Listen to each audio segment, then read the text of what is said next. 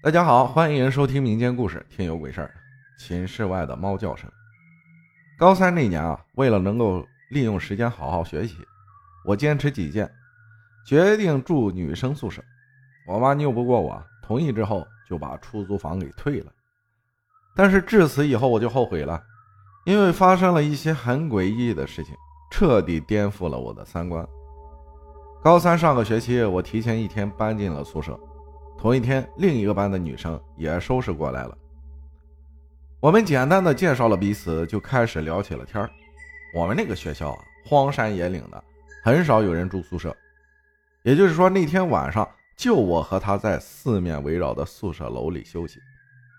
寝室是固定十点关灯，我们九点五十的时候就已经熄灯了，各自道了晚安就睡觉了。因为正值炎炎夏天，晚上的时候依旧又闷又热。所以，我和我的室友合计着把门和窗户都打开了，在校总是安全的，也很放心。我习惯把脸对着墙壁，然后就准备睡觉，但奈何天太热了，实在是睡不着啊。到了夜里十一点多，屋外突然刮起了一阵阵凉爽的风，顿时身上黏糊糊的感觉慢慢消失了。屋外的风还在刮，我翻了个身，正当我快要睡着时。我听见了婴儿的啼哭声，一开始微微弱弱，后来是慢慢清晰，到最后就感觉贴在我背后，在我耳边哭。我当时内心是慌的一批啊！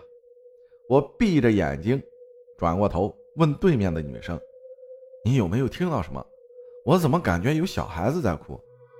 这时候我都要打哭腔了。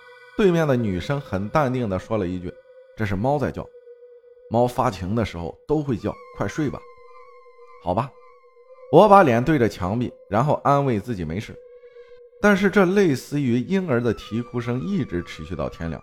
后半夜，大概在十二点多的时候，外面的风开始有些不正常的刮起来。刚开始十一点多，会有几声门被风吹开又被带上的声音。后半夜，诡异的事情发生了。伴随着一阵阵婴儿撕心裂肺的叫声，似乎所有的门在刹那间“砰”的一声炸裂。当这个婴儿撕裂的啼哭声减弱时，四周的门声音似乎小了很多。然后我就听到自己那个宿舍的门发出吱呀的声音，我感觉有人进来了，很近，我的心脏快要跳出来了，害怕呀！背后一阵阵凉风，竟然有些寒冷，我快哭了。我偷偷用被子捂住自己，然后砰的一声，门又关上了。我大着胆子向对面喊道：“小晴，你能不能把门关上？我有点害怕。”“嗯嗯，我去关。”随着他下床的声音，我偷偷把头伸出被子，然后我就看到一只黑猫在门外，闪着绿油油的眼睛瞪着我。我心里暗自骂了一声：“你大爷的，吓死我了！”然后对着舍友急哄哄地说：“你后面有猫！”舍友被我这大嗓门一吓，急忙看去，根本就没有猫。一晚上我们都战战兢兢的，因为一晚上全都是整个宿舍的门被推开、被带上，一整晚都是猫在叫。终于熬到了早上，舍友也是一晚上没睡好，嘀嘀咕咕地说。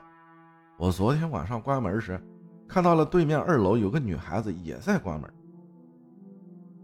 我懵了，紧张的说道：“你没看错吧？对面是宿舍废弃楼，没有人住啊！